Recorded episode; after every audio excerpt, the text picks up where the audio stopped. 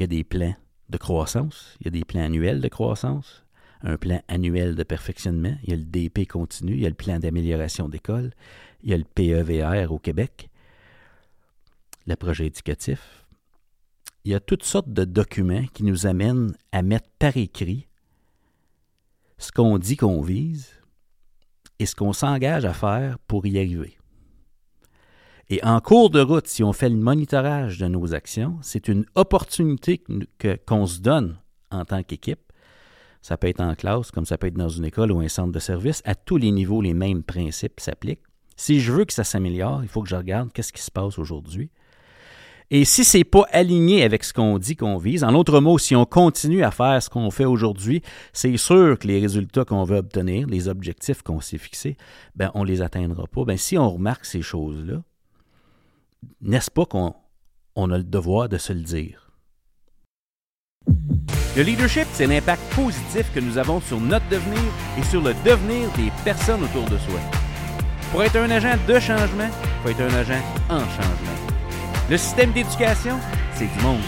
Et tout le monde est un leader. Bienvenue à Tout le monde est un leader, un podcast pour ceux et celles qui transforment l'éducation à leur façon et aujourd'hui, mesdames et messieurs, j'ai le bonheur et le privilège de vous offrir un épisode en toute intimité. On parle d'amélioration continue, on parle de rétroaction, de coaching, de conversation courageuse, encourageante. Ça se peut-tu, ça? le monde de l'éducation, c'est euh, un monde d'amélioration continue. Hein? J'ai jamais rencontré une direction d'école qui avait un plan de maintien non, nous autres, on ne veut pas que ça bouge. non. Il y a toujours un plan d'amélioration. C'est parce que le leadership nous demande de viser quelque chose. On s'en va quelque part. Hein? Un leader, ça s'en va quelque part. On espère que ce soit intentionnellement, parce que qu'on vise quelque chose ou non, nos actions nous amènent quelque part. La question, c'est est-ce que c'est là qu'on voulait aller? Mystère et boule de gomme mais euh, on vise quelque chose. Et j'aimerais attirer votre attention dès maintenant sur euh, un concept quand même intéressant en amélioration continue. Avez-vous déjà pensé aux objectifs d'un plan d'amélioration? Tu sais, mettons, je veux juste, je veux m'améliorer, mettons, là. Je me mets à viser quelque chose, individuellement ou en équipe. Ou, euh. ben, un objectif, ça m'amène à à me projeter dans l'avenir. C'est ça la job d'un objectif, c'est ça, ça m'amène à mettre des mots, peut-être à décrire. Hey, moi j'aimerais ça, que ça ait l'air de ça, mettons, dans ma vie, dans ma classe, dans mon école, dans mon centre de service. On décrit l'avenir quand on se fixe des objectifs. En tout cas, on décrit l'avenir qu'on tente de créer aujourd'hui. Mais ça aurait l'air de quoi dans notre milieu si c'était mieux que c'est présentement? C'est un peu ça, là, le but d'un objectif. Et les objectifs qu'on se fixe sont importants. Ils nous affectent. C'est important de viser gros. Parce que pour les atteindre, nos objectifs, il faut avoir le goût, là. Si on met à barre trop basse, euh, augmenter les résultats de 2% ben ça ne me donne pas le goût de sortir du lit, ça, 2% Moi, je me dis, comment ça se fait? Comment ça se fait qu'on se donnerait la permission de, viser juste 2% Le but, c'est pas d'atteindre l'objectif faible. Le but, c'est d'atteindre le maximum de progrès possible en tentant d'atteindre tous les élèves, dans le fond. On veut que les, élèves réussissent tous.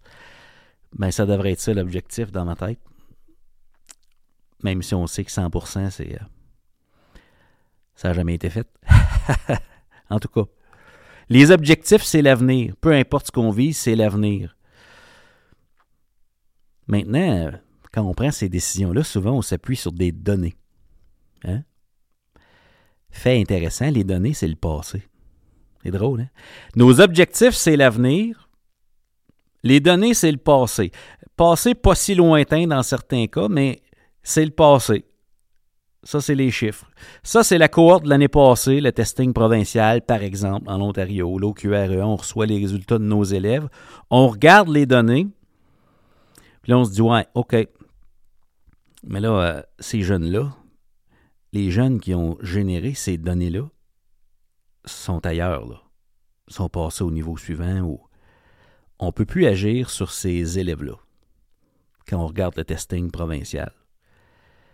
Ça crée une frustration. Des fois, on se dit Ah mon Dieu, j'aurais aimé ça mieux faire que ça. J'aurais aimé ça que les résultats soient différents de ce qu'elles sont. Mais il faut accueillir la réalité. Le chemin le plus court entre où on est et où on veut aller, c'est la vérité. Wow. faut être prêt à accepter les données qu'on a. faut être prêt à accepter notre passé, même s'il n'est pas si lointain que ça. les, épreuves ministérielles, leur rôle, c'est un, peu comme un thermomètre, dire OK, est-ce qu'on peut faire mieux avec la prochaine cohorte? Il y, en a un rôle, ce testing provincial-là, c'est de se comparer à soi-même et dire OK, est-ce qu'on peut amener une amélioration dans les stratégies, puis apprécier, observer un impact positif qui progresse d'une cohorte à l'autre. C'est un peu ça l'objectif. Pas toujours comme ça que c'est utilisé, ces données-là, on s'entend.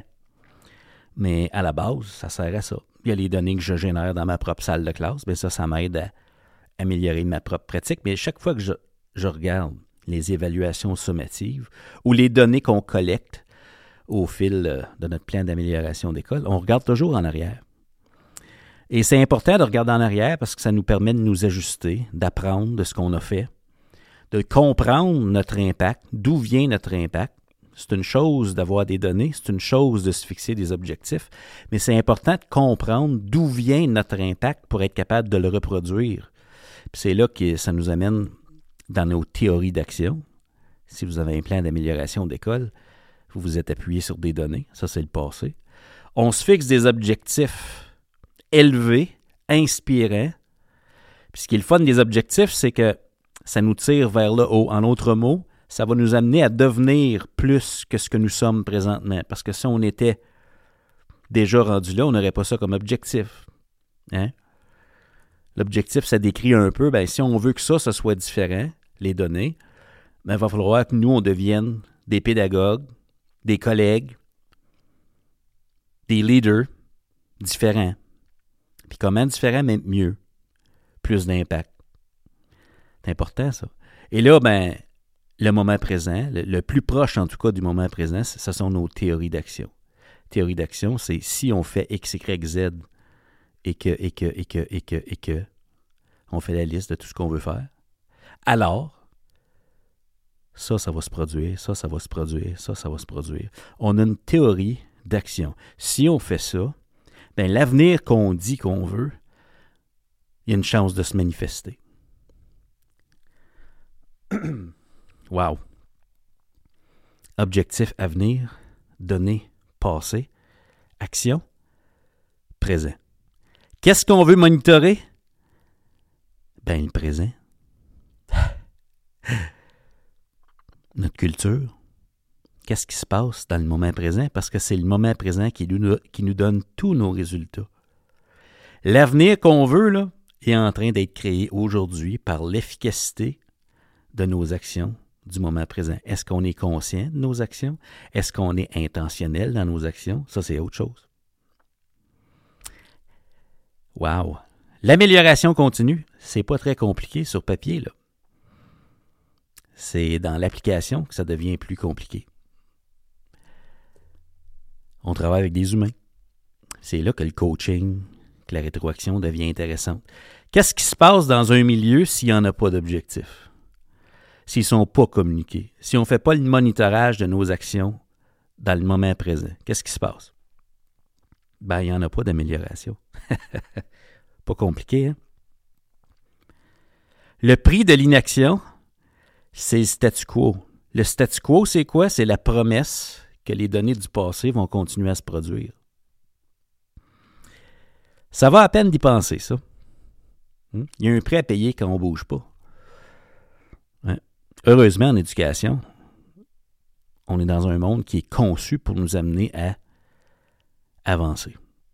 Il y a des plans de croissance, il y a des plans annuels de croissance, un plan annuel de perfectionnement, il y a le DP continu, il y a le plan d'amélioration d'école, il y a le PEVR au Québec, le projet éducatif, il y a toutes sortes de documents qui nous amènent à mettre par écrit ce qu'on dit qu'on vise et ce qu'on s'engage à faire pour y arriver. Et en cours de route, si on fait le monitorage de nos actions, c'est une opportunité qu'on se donne en tant qu'équipe. Ça peut être en classe, comme ça peut être dans une école ou un centre de service. À tous les niveaux, les mêmes principes s'appliquent. Si je veux que ça s'améliore, il faut que je regarde qu'est-ce qui se passe aujourd'hui. Et si c'est pas aligné avec ce qu'on dit qu'on vise, en d'autres mots, si on continue à faire ce qu'on fait aujourd'hui, c'est sûr que les résultats qu'on veut obtenir, les objectifs qu'on s'est fixés, ben on les atteindra pas. Ben si on remarque ces choses-là, n'est-ce pas qu'on on a le devoir de se le dire? Wow! C'est drôle quand, quand un enseignant parle à un élève pour l'amener à progresser vers un objectif, on appelle ça une rétroaction. Quand c'est un adulte qui fait ça avec un autre adulte, ça devient une conversation courageuse. Mais c'est la même chose. c'est la même chose. Comment on est censé avancer si on ne peut pas se donner de rétroaction? Wow. Pour ceux qui me connaissent, euh, vous m'entendez souvent parler de coaching. Hein? Je suis convaincu que le coaching, c'est l'arme secrète pour transformer l'éducation, mais la rétroaction aussi, c'est important. Puis j'ai fait une lecture euh, dans un, euh, je ne sais pas si c'est un blog ou un magazine en ligne euh, de Medium. Et puis j'ai adapté les concepts qui étaient écrits là pour l'éducation. C'est un article qui, qui, fait la distinction entre le coaching puis la rétroaction. Puis je veux revenir à la toute fin, je veux revenir sur la conversation courageuse parce que je pense que c'est une prochaine étape comment je dirais, plus accessible que le coaching dans certains cas, dans certaines situations. Et je vais m'expliquer. Tout d'abord, c'est quoi la différence entre le coaching et une rétroaction? Les deux visent la réussite, on s'entend. Les deux visent à amener la personne à s'améliorer. Maintenant, souvenez-vous qu'un objectif, c'est l'avenir, les données, c'est le passé, les actions, c'est le présent. Il y a une place pour les deux. Parmi toutes les approches possibles, là, je me penche sur le coaching puis la rétroaction. Le coaching est préparatoire. Quand on est en coaching, on amène quelqu'un à identifier ce qu'elle va faire pour atteindre ses objectifs. La rétroaction est souvent corrective ou va renforcer le comportement positif qui est attendu. Hey, je te donne une rétro, continue à faire ça. Je veux juste que tu sois convaincu que ça, ce comportement-là, c'est ce qu'on veut voir. La rétroaction, c'est correctif. On regarde à corriger, c'est l'intention. Le coaching, c'est préparatoire. Je me prépare à agir. La rétro, c'est ça porte sur ce que j'ai fait. Le coaching, ça se concentre sur les possibilités quelles sont les options qui s'offrent à toi, qui sont intéressantes, et parmi les options, lesquelles tu serais prêt à adopter comme comportement pour progresser vers l'objectif? On donne le choix à l'autre. La rétroaction, elle, elle se concentre sur l'ajustement. Pas nécessairement sur les possibilités, c'est plus sur l'ajustement. Regarde, ça, tu le fais comme il faut. Ça, il faut que tu changes ça de cette façon-là. Go. Ajustement. On s'entend que les deux sont nécessaires, mais ils ne s'inscrivent pas au même endroit dans le continuum. Le coaching concerne le comportement futur. La rétroaction concerne le comportement passé ou actuel. Pensez-y. Une rétroaction. Rétro. Rétro. Voici ce qui s'est passé ou voici ce que je vois aujourd'hui. Je te donne une rétro par rapport à ça. Le coaching, c'est, hey, parmi les options, comment te vois-tu agir pour améliorer puis pour progresser? Le coaching, c'est axé sur la quête de clarté. On amène un individu à voir clairement ce qui se passe dans sa réalité, à prendre conscience des options. Puis quand on voit clair, bon, on sait comment on a le goût d'agir. Hein? Quand c'est flou, on ne sait pas où mettre le pied. Là. Le coaching, ça amène la clarté. La rétroaction est axée sur l'observation critique. On a l'œil d'expert.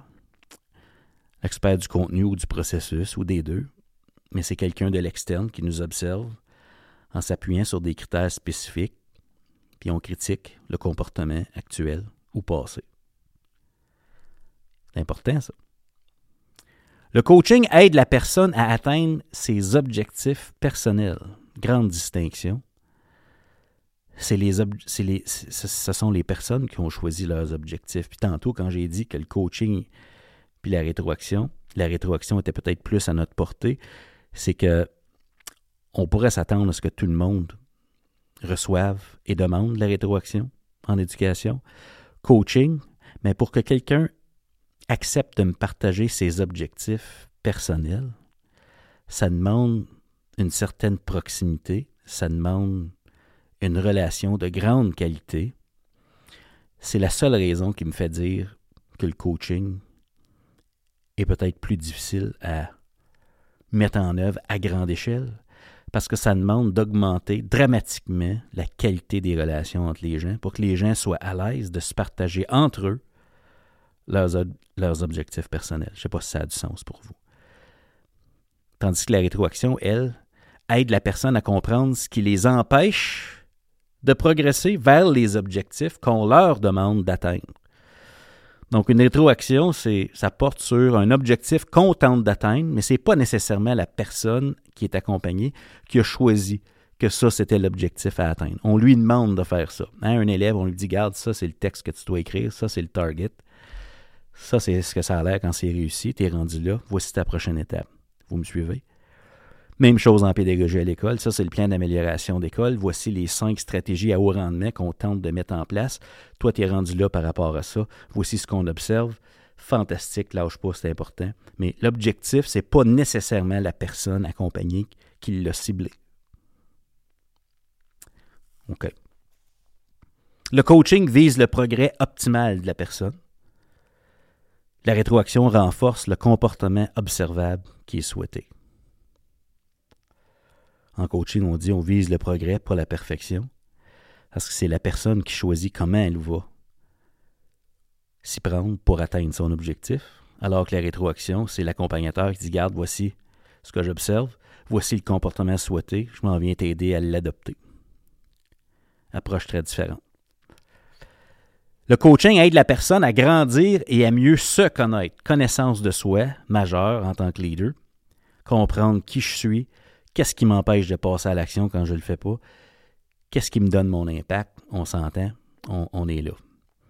La rétroaction, elle, aide la personne à ne pas échouer. C'est ce qu'on tente d'éviter quand on donne une rétro. Garde, si tu continues à faire ça, tu vas échouer. Adopte, fais ça plutôt. Là. Ça, ça va t'aider à. Puis graduellement, tu, tu te mets à progresser. Le coaching propose des questions ciblées, c'est une approche par le questionnement. La rétroaction, elle, propose des pistes d'action qui sont claires. Donc, en coaching, la solution vient de l'apprenant, puis la rétroaction, bien, la solution vient de l'accompagnateur. C'est ce qui explique pourquoi la rétroaction, bien, on doit souvent répéter. On répète beaucoup en éducation. Répétez-vous des fois. Ben, quand c'est la solution de l'autre, mais on ne se souvient pas de la recette, on dit c'est quoi qu'il a dit encore là? C'était quoi le. Ah, ok, ok, ok, j'avais oublié, j'avais oublié. Tandis qu'en coaching, souvent, l'impact est permanent. Pourquoi? Ben, quand il y a une prise de conscience, une fois qu'on a conscience de quelque chose puis que ça vient de nous, ben, on ne l'oublie pas. En jeu, ben, le coaching, c'est plus long. C'est plus long. Mais je trouve ça quand même important et intéressant de distinguer pourquoi on voudrait utiliser une ou l'autre des approches, à quoi ça sert, comment ça marche, et, où ça s'inscrit dans ce processus d'amélioration continue qu'est le monde de l'éducation. C'est un processus. On vise des choses, on s'appuie sur les données. Ce qu'on vise, c'est l'avenir, les données, c'est le passé. Puis ce qu'on fait aujourd'hui, c'est le présent. Et dans le présent, je me répète, le chemin le plus court en où on est et où on va aller, c'est la vérité. Mais il faut, faut être prêt à accueillir la réalité. On est rendu là présentement. Il n'y a pas de mal à ça. Tout le monde travaille très fort. Quelle est la place de la rétroaction? Quelle est la place du coaching? Et je vous ai dit tantôt, puis c'est là-dessus que je veux mettre l'accent aujourd'hui. Quand ça se passe entre adultes, souvent, la rétroaction devient une conversation courageuse. Pourquoi? Ben parce qu'il y a comme un petit malaise, il y a comme une, émotion qui est là.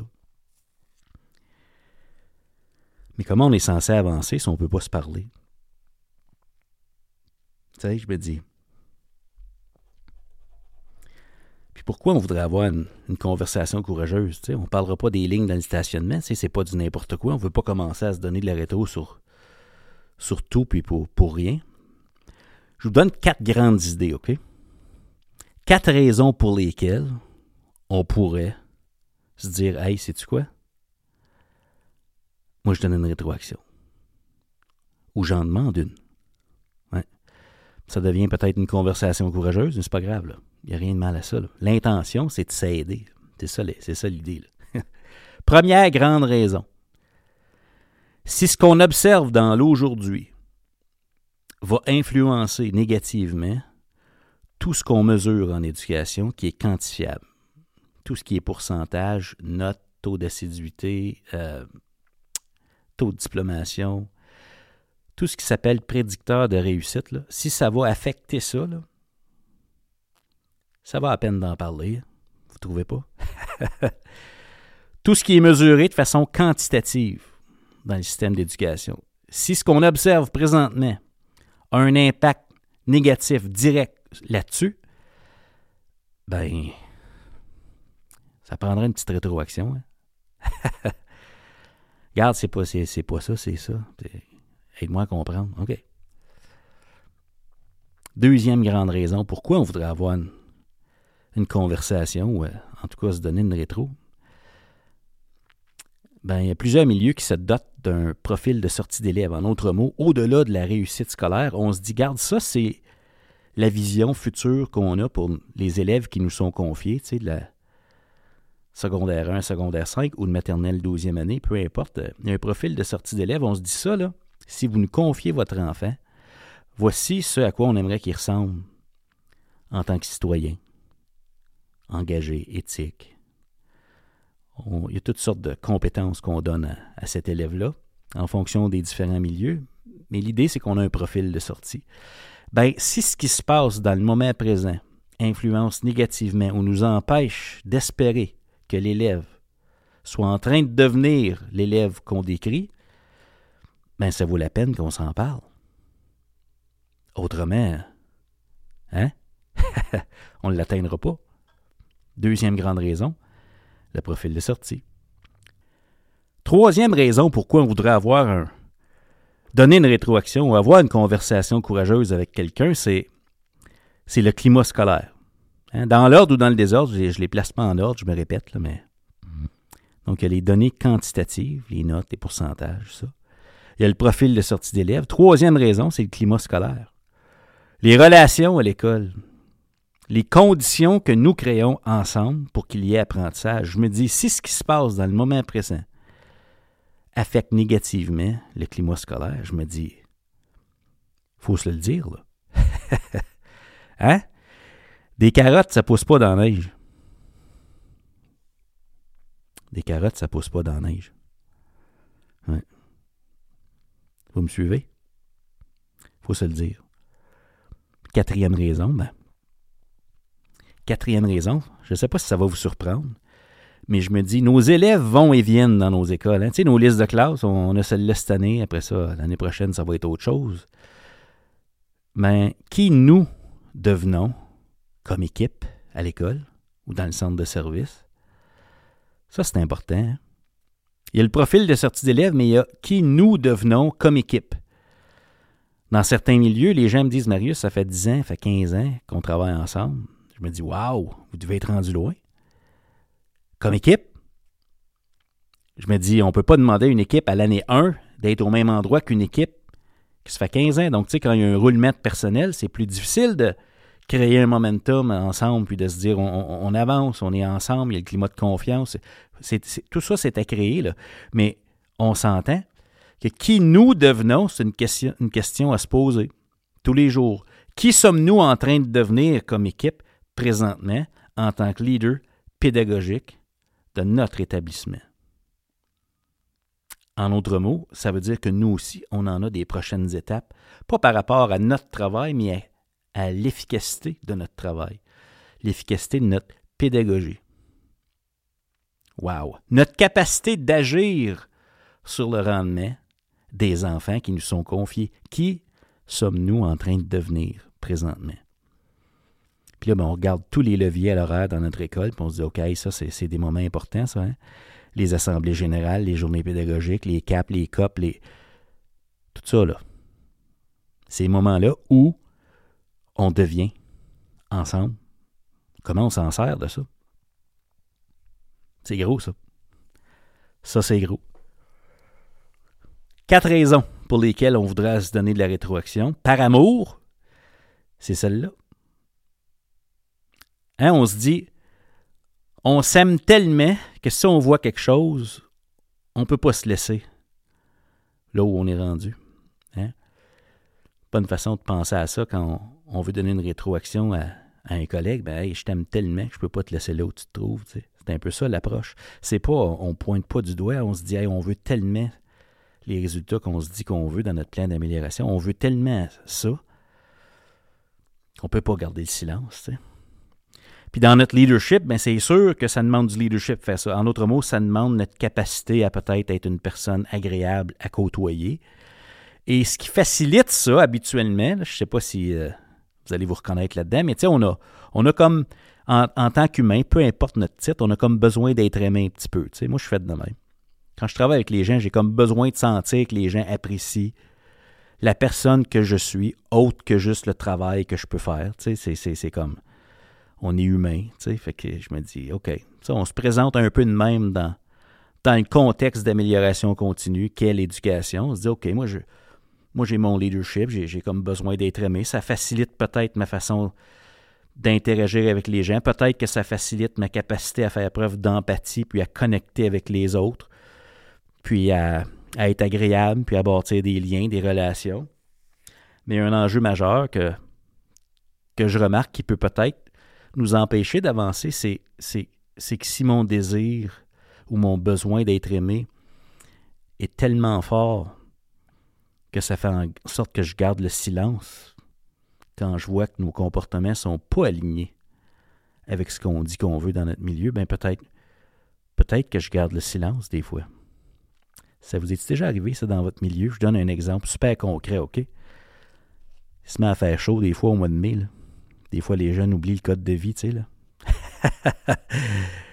code de vie en général, puis le code vestimentaire, puis il y a toutes sortes de, choses. Puis là, ben, il y a des élèves qui pensent que s'il y a trois adultes qui les voient et qui ne disent rien, eux autres, ce qu'ils se disent dans leur tête, c'est Ah, ça doit être correct, le code de vie doit avoir changé. Il y a un, un meeting, là, il n'y a pas personne qui le dit, là, mais c'est correct. Qui ne dit mot consent. Et ce que j'aimerais euh, vous partager, c'est que si on se dit qu'on vise l'amélioration continue dans notre milieu, il faut juste être conscient que des fois, on va avoir le goût comme humain de garder le silence, même quand on voit des choses qui ne sont pas alignées avec ce qu'on dit qu'on veut. Puis ça, ben, c'est parce qu'on ne veut pas déplaire. Souvent, on a besoin d'être aimé, on ne veut pas ébranler les relations qui prennent tellement de temps à bâtir mais je me dis, on ne veut pas perdre la relation, mais on ne veut pas non plus renoncer à l'amélioration continue. C'est la raison qui nous amène à être ensemble dans nos établissements, c'est l'amélioration continue. C'est pour ça qu'on est là. Et la conversation courageuse se trouve exactement là. Entre la relation et les objectifs qu'on dit qu'on va atteindre il y a un pont entre les deux. Et le pont entre les deux, c'est la rétroaction, c'est la conversation courageuse, encourageante entre collègues. Et il faut juste être conscient que tout le monde a besoin d'être aimé. Tout le monde, parfois, va garder le silence parce qu'il se dit Ah, comment on va prendre ça Ah non, je peux pas dire ça. C'est pas à moi de dire ça. Hein? Leadership partagé égale responsabilité partagée, responsabilité de se donner par amour les meilleures rétroactions encourageantes possibles pour avancer ensemble. Hein? Et une chose est certaine, c'est que si on garde le silence, il n'y a rien qui va s'améliorer. Hein? Il faut parfois choisir l'inconfort de la conversation courageuse pour progresser plutôt que le confort du silence et du statu quo. C'est gros, ça, hein? Puis ça, ben, c'est notre responsabilité partagée. Ça appartient pas nécessairement à une personne en particulier. Si, si l'éducation, c'est un sport d'équipe, ben, on s'encourage. Une conversation courageuse, c'est un encouragement à continuer de viser ce qu'on dit qu'on vise. Puis ça, ben, c'est important de se le dire, puis de s'encourager. La chose qu'on ne contrôlera pas, c'est la réaction de l'autre. Mais chose est certaine, c'est un principe fondamental en évaluation du rendement des élèves, n'est-ce pas? Si la cible est claire et qu'elle ne bouge pas, tous les élèves peuvent l'atteindre. Bien, en amélioration continue, dans une école, dans un centre de service, c'est exactement la même chose. Être clair sur ce qu'on vise, c'est être gentil. Quand on donne une rétroaction, il faut être clair. Si on est flou, la seule chose qui va être retenue, c'est hum, Marius, t'es pas content matin, là. Je sais pas c'est qu'il y a, j'espère que ça va se replacer. Non. il faut être clair. Si on veut, si par amour, il faut être clair. Pourquoi? Si c'est clair, la personne peut réussir. Si le comportement observable souhaité est clair, la personne va être capable de le faire. Si c'est flou, mystère et boule de gomme.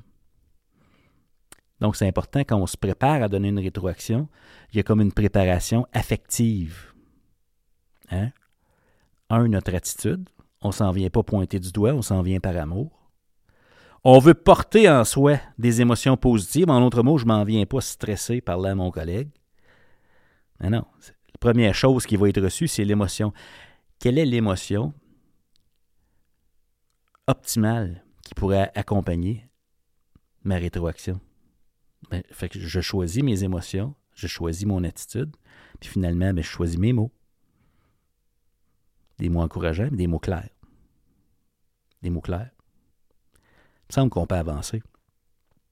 Si on se dit la vérité en éducation. Hein? C'est-tu pas beau, ça? La puissance de la rétroaction pour s'aider à avancer. Et si vous êtes encore plus chanceux, je pourrais peut-être faire un épisode et m'emmener là-dessus plus en profondeur sur le coaching, mais aujourd'hui, j'ai fait la distinction entre coaching et rétroaction. Le coaching, c'est préparatoire. La rétroaction, c'est correctif. je pense que c'est important, les deux. Mais la conversation courageuse, tout ce que c'est, c'est une rétroaction entre adultes. On le fait par amour. Et la rétroaction, c'est le pont entre nos relations et l'amélioration continue on ne veut pas renoncer à ni un ni l'autre. C'est humain, cette affaire-là. Et quand on comprend, du point de vue du récepteur, quand on comprend tout ce que ça demande à un adulte de prendre le temps de se préparer pour nous donner une rétroaction, ben on se dit, OK, je suis chanceux. Je suis chanceux qu'un adulte prenne le temps de m'en donner de la rétro. Je dois être important. Vous me suivez? Wow! C'est déjà tout pour l'épisode de cette semaine. J'espère que ça vous aide un petit peu. Il n'y a pas d'amélioration sans changement. C'est important de comprendre que ce qu'on vise, c'est l'avenir. Les données, c'est le passé, mais ça nous aide à nous ajuster. Mais ce qui compte, c'est ce qui se passe dans le moment présent. Et on ne peut pas attendre à la fin de l'année de voir les nouvelles données pour se dire OK, ça a-tu marché? C'est important qu'on continue de s'ajuster puis de soutenir dans le moment présent avec les petites théories d'action conscientes et intentionnelles qu'on se donne tellement le fun d'être en éducation quand on est dans game de même, sais, en équipe. On avance, on est conscient, ça nous permet de célébrer nos progrès. Wow! Qu'est-ce qui se passerait lundi matin dans votre milieu si vos théories d'action étaient claires, si vos objectifs étaient clairs et si vous osiez entre vous vous donner de la rétroaction encourageante? Qu'est-ce qui deviendrait possible soudainement? Je vous laisse penser à ça. à bientôt. Tout ce qui est requis pour transformer l'éducation se trouve déjà dans nos écoles. Vous êtes là. Rappelez-vous, le système d'éducation, c'est du monde. Et tout le monde est un leader. Vous avez apprécié l'épisode de cette semaine? Je vous invite à consulter le blog et à vous abonner à notre infolette au esquadedu.ca. À samedi prochain!